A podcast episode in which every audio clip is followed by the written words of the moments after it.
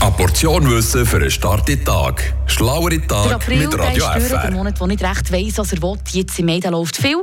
Schon der erste Tag im Monat gibt viel her, auch gerade bei uns in Freiburg. Da steht eine lange Tradition an, Valentin Brücker. Seit dem 19. Jahrhundert gingen die Freiburger Kinder von Haus zu Haus, um mit Liedern die Ankunft vom Frühling anzukündigen.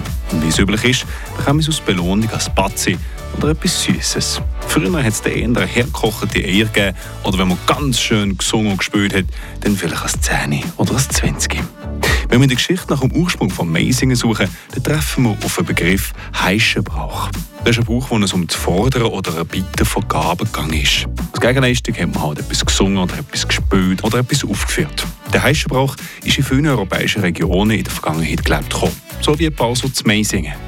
Das Kind wie zu Freiburg am 1. Mai von Haus zu Haus ziehen und singen, hat man auch in Gegenden von Deutschland, Frankreich, Österreich oder in deutschen Gebieten von Tschechien kennt. Die sind aber an vielen Orten mit der Zeit verschwunden.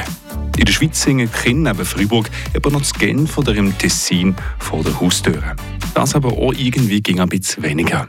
Es gibt aber auch eine Gegenbewegung, die vermeiden dass die Tradition zunehmend auch noch in den Leschen-Regionen verschwindet. Und in gewissen Orten wird das Meisingen gar wiederbelebt, für die und ähnliche Traditionen, um als wichtige, strukturgebende Bezugspunkte im Kalender zu verankern. Frische Tag.